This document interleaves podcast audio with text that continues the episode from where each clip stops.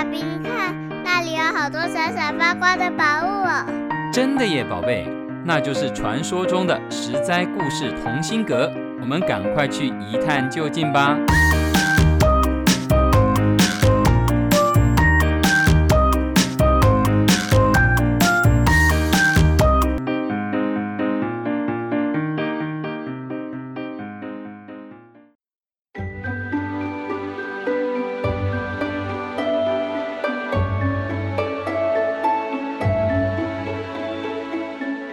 亲爱的小朋友们，我是帮故事加点风味，不会太甜，也不会太淡的微糖姐姐。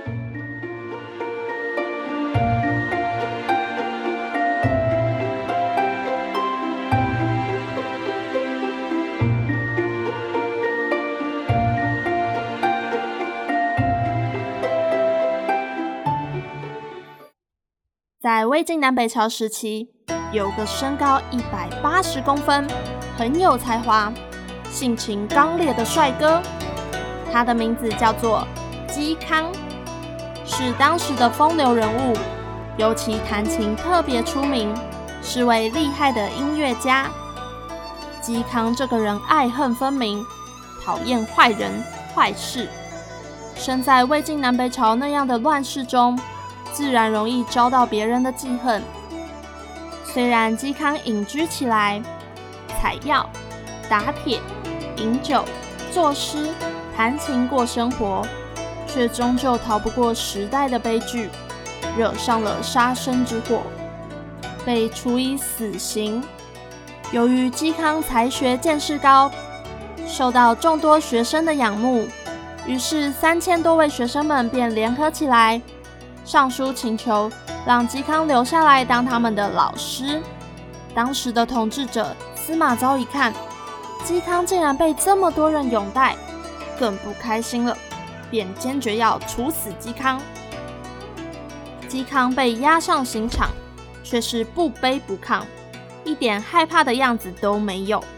嵇康只有一个要求，那就是让他死前再弹一首古琴。司马昭答应了。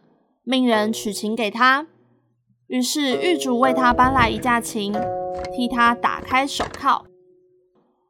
嵇康大口的干了一碗酒，又舒展了他的双手，说道：“从来有数不尽的文人才子向我求学，希望能学到这首绝世美妙的曲子。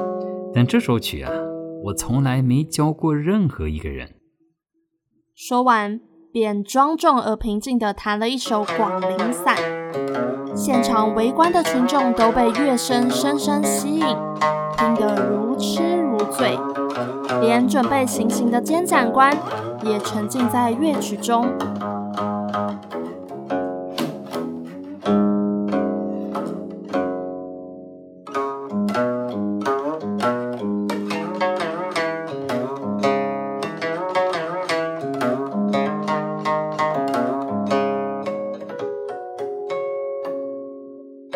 弹完，嵇康深深的仰天长叹，大声说道：“从此以后，广陵散就失传啦。”接着，嵇康便从容就死，潇洒的结束了这一生。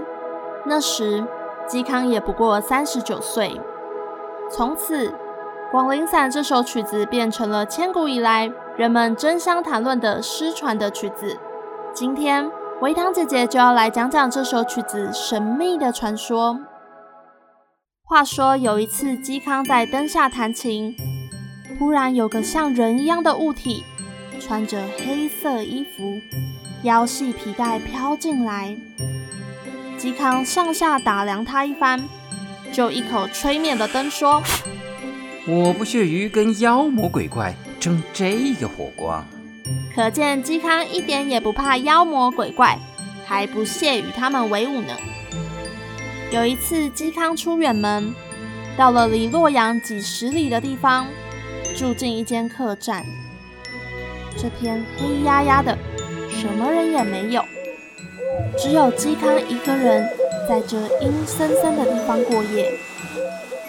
听说啊，这间客栈过去经常有人失去性命，住在这里的人大多凶多吉少，谁也不敢来。可是嵇康为人潇洒，没有一丝恐惧。夜晚，他便在亭中弹琴，弹了好几首曲子，琴声悠扬动听。空中忽然有个声音叫好，嵇康边弹边问：“你是谁？”“我是鬼魂啊，在这里飘荡数千年了。听到您弹琴，琴声曲调真是清新好听。”我以前也热爱弹琴，特地过来欣赏。可是啊，我生前不幸，没得到妥善的安葬，身体残破毁坏，不方便现出原形和您见面。然而，我十分喜欢您的琴艺，如果我现了形，您不要见怪哦。您再弹几首曲子吧。嵇康就又为鬼魂弹琴。并说：“夜已经深了，你怎么还不现形见我？身体长得怎么样啦？脸是有多丑啊？又有什么关系？有什么放不开的呢？”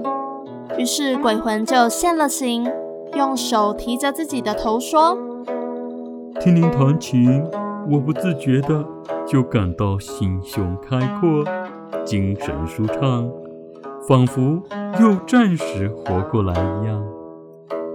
鬼魂开心的谈论起琴艺方面的兴趣，讲话很清晰又有道理。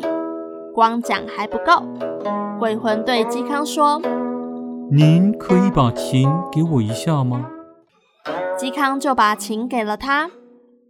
鬼魂弹了许多首曲子，都很普通，又弹了一首《广陵散》。哇，不得了，太好听了！嵇康便要求鬼魂把这首曲子交给他。嵇康精通音乐，不到半天的时间就学会了。最后，鬼魂叫嵇康发誓，绝对不可以交给别人。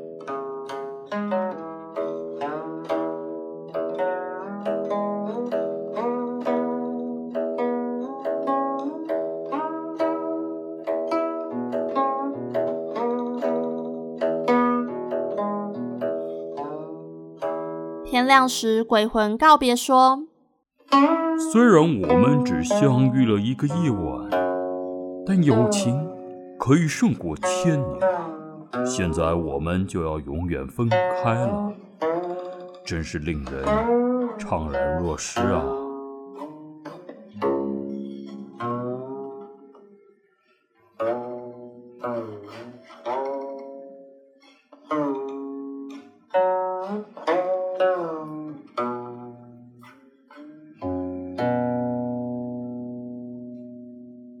故事说完了，嵇康的广陵散到底是不是鬼魂教他的呢？维糖姐姐自然是不相信啦。但是不管相不相信，我们都可以从这个故事中更进一步了解嵇康，他的才情、情技，他对人对事的态度都很有个性。而嵇康在中国思想、文学、音乐、书法和宗教史上，都占有一席之位，是魏晋时期的文化界明星哦。这个与鬼魂学琴的故事，更凸显了《广陵散》的天下一绝，是世间没有的曲子。今后人们讲到嵇康，就会想到《广陵散》；讲到《广陵散》，那便只有嵇康能弹。今天的故事就分享到这边，我是维糖姐姐，我们下个故事再见喽。